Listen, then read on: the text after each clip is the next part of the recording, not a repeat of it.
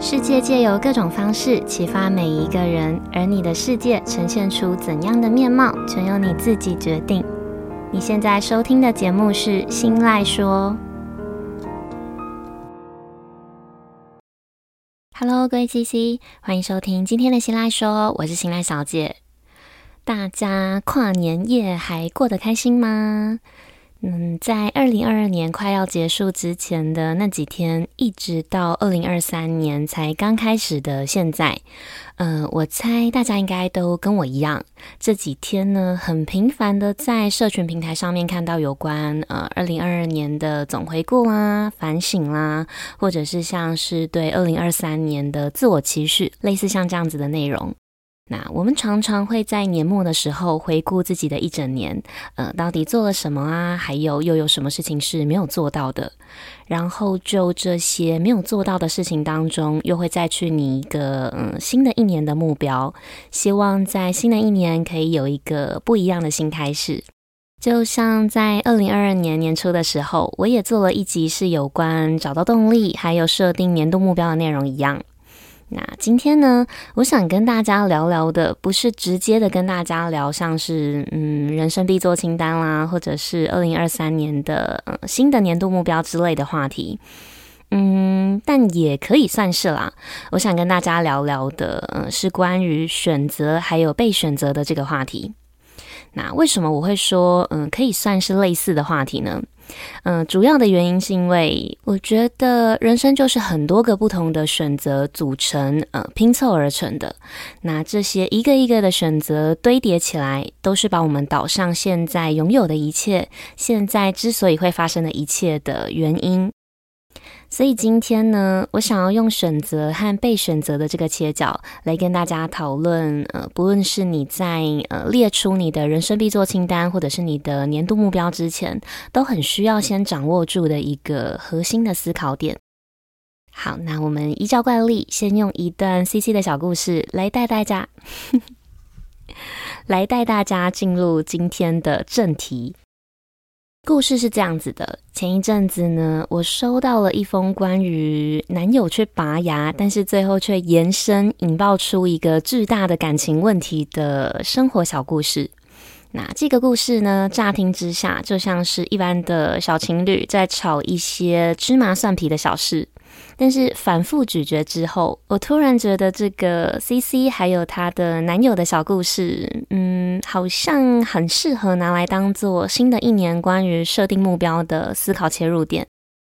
好，故事是这样子的：CC 呢，她是一位女生，她有一个稳定交往的男朋友。那她的男友呢，是一家大型上市上柜公司的主管，平常他的工作是很忙碌的，压力也非常的巨大。那即使是下班时间呢，也偶尔要跟国外有时差的客户要开电话会议，所以工作之余的所有事情，不论是大事或者是小事，只要可以拖延，他一定一定拖到最后一刻才会想要去做。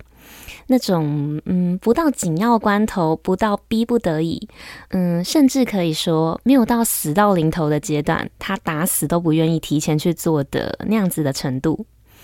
那几个月之前呢，男友他就频频的发现了自己有两颗智齿会时不时的隐隐作痛，但是因为工作太忙了，又害怕看牙医，所以每一次一痛起来，他都是靠止痛药去压制住这样子的疼痛感。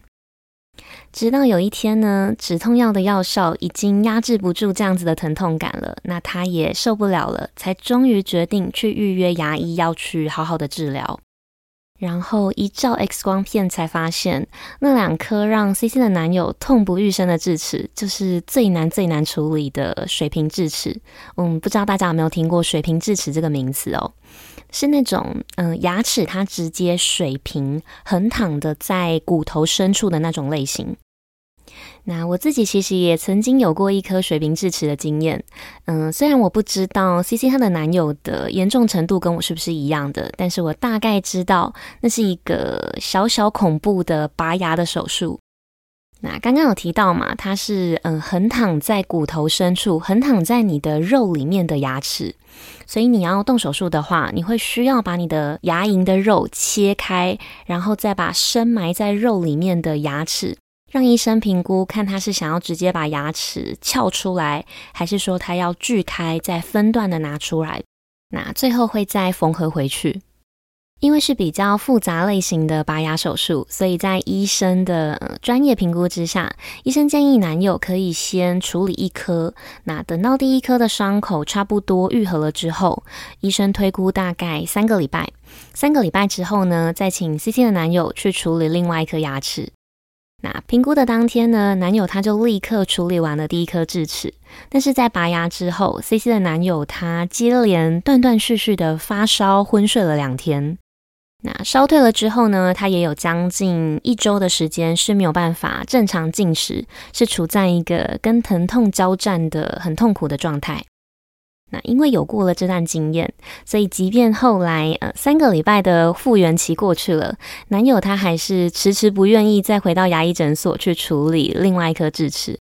嗯，我其实或多或少可以体会那种恐怖的心情啦，毕竟我自己也曾经经历过。那但是呢，日子就这样子在男友的拖延之下，从三个礼拜变成三个月。就在 CC 和她的男友约定好要一起去度过一个呃属于他们的节日，那他们也约好了一群朋友要一起出席某一场聚会的呃这样子的计划的前几天。男友呢，他终于再一次的受不了，因为牙齿发炎带来的痛苦，所以他在疼痛的驱使之下，立马预约了最快可以拔牙的时间，也就是在 CC 她和她男友约定日的前一天。假设 CC 她和男友约好的是，嗯，套用一个最近的案例好了。呃，假设他们约好的是十二月三十一号要一起跨年，然后隔天再一起去出席朋友的一场聚会。那男友呢，他临时约的拔牙的时间就会是十二月三十，这是一个非常非常尴尬的时间哦。那这样子的事件呢，也让 CC 的男友后续花了更多的时间去善后，去解决这个因为突如其来的拔牙打坏的所有的计划，包含他突然失约，没有办法和 CC 一起完成两个人说好的事情的一个偏向是感情危机的一件事情。嗯，但是不管是事前的沟通，或者是事后的讨论，以男友的立场来看，这整件事情好像是别无选择，是不得已，是自己也没有办法控制，所以迫不得已必须取消和 CC 说好的一切的。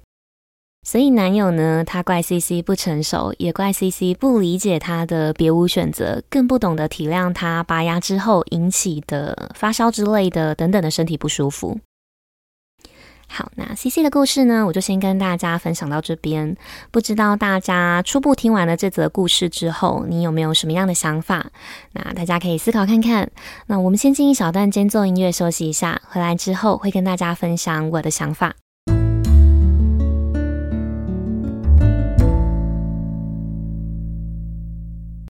我记得我看过一个英语平台的广告，广告的大概的意思是在说，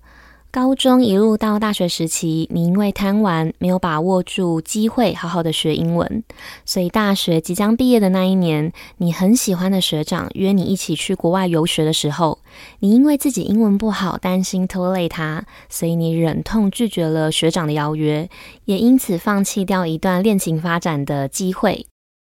那毕业之后呢，你出了社会，在职场上载浮载沉当了几年的社畜之后，好不容易你迎来了梦想中的工作，邀约你去面试，但是你却因为这份工作要求要有一定水准的英文能力，最后呢，你只能惨遭淘汰，继续回到原本的位置去当社畜。好，那我觉得这段广告呢，很适合拿来说明我对今天 CC 故事的想法。就像是我在今天节目开头提到的，人生是很多个不同的选择组成，很多个不同的选择拼凑而成的。那这些一个一个的选择堆叠起来，都是把我们导向现在拥有的一切，现在之所以会发生的一切的主要的原因。嗯，可能很多时候表面上看起来我们好像是被选择，但是在被选择之前，其实是有机会可以好好把握住选择的时候的。因为不选择也是一种选择，是你选择把你的权利、把你的选择权交给其他人，或者是交给不可控的命运来帮你决定的。那我们套回到今天 CC 男友的故事里，其实男友呢，他早就在第一次拔完牙之后，他就已经知道了这类型的拔牙，他会需要一段时间的康复期，但是他却选择拖延处理，直到最后一刻，疼痛一发不可收拾的时候，他才被硬逼着去处理。也就是说呢，男友他其实在这中间呢，有三个月的时间是握有选择权的，只是他选择不处理，他选择拖延，选择短暂逃避，直到最后一刻，医生告诉他最快可以处理的时间就是和 CC 约定好的前一天。嗯，当然，在这个节骨眼上哦，他其实还是有最后最后的一个选择权，就是他可以选择要不要多忍个两天，直到他履行了和 CC 之间的约定之后，再好好的来处理他的牙齿。好，那不论 CC 的男友怎么选择，我的想法是在有意识、在有觉察的这个前提之下，刻意的闪避问题，那其实都没有足够的立场可以用没有选择这个说法来推卸责任。所以，当你有“如果我早点怎么样，那就可以怎么样”，或者是“呃，如果我早点怎么样，那就不会怎么样”的这类型的想法的时候，那不如就直接在那个当下开始行动，不要让同样的想法有机会再出现第二次。现在能去做的事情，就现在去做，不要等到这件事情它会影响到其他事情，或者是会让你错过一次机会的时候才被选择。因为如果我们仔细去探究每一次的被选择，事前呢，一定有很多个选择的点是被默默忽视的。好，那我们再回到今天节目一开始提到的主轴，我觉得不论是设定人生的必做清单，或者是年度目标，为了不让所有的希望都只是希望，那我们就应该要把握住每一次的选择，把握住每一次可以立刻行动的机会。那刚好前几天呢，我在阅读前哨站读到了一段很适合当做今天结尾的文章。那连接呢，我一样会放在今天节目的资讯栏里。那我先把这段文字读给大家听听。好，这段文字是。我们之所以会怀有希望，是因为我们对某一件事情无能为力。那套用日常的生活案例来说，嗯、我们不会希望明天要吃午餐，因为我们就是会吃；我们也不会希望明天要洗澡，因为我们知道我们就是会洗。所以，当我们有能力去完成一个目标的时候，就不要用“希望”这两个字，而是直接用行动来推动事情前进。一旦选择了拖延，一旦选择了短暂的轻松，或者是短暂的逃避，那都是在把原本应该要掌握在自己手里的选择权拱手让出去，也都是在把自己推向自己制造出来的更多的被选择，或者是更多的别无选择的黑洞里。好，那我们用一段话来小小总结今天的分享。每一次的别无选择，或许正是你无数次忽视那些选择堆叠而成的结果。好，那最后呢，希望大家在呃新的一年都可以把握住每一次选择的机会，也可以把握住每一次可以立刻行动的机会。以上呢，就是今天日常这件小事，我想跟大家分享的内容。希望今天的分享可以带给正在收听的你一点实际上的帮助或者是收获。也希望可以在新的一年带给你满满的行动力，满满的正能量。那如果你有任何的听后心得，或者是你有其他的生活小故事想要跟我分享，都欢迎你到我的 Facebook 或者是 IG 私讯分享给我。我的账号是 Miss 点 Isolon，M I S S 点 I S O L N D。那日常这件小事这个系列，接下来也会持续的借由生活中的大小事，或者是各种故事来分享我的观点跟我的想法。希望可以透过这个节目的分享，激起每一个人心中反思还有成长的力量。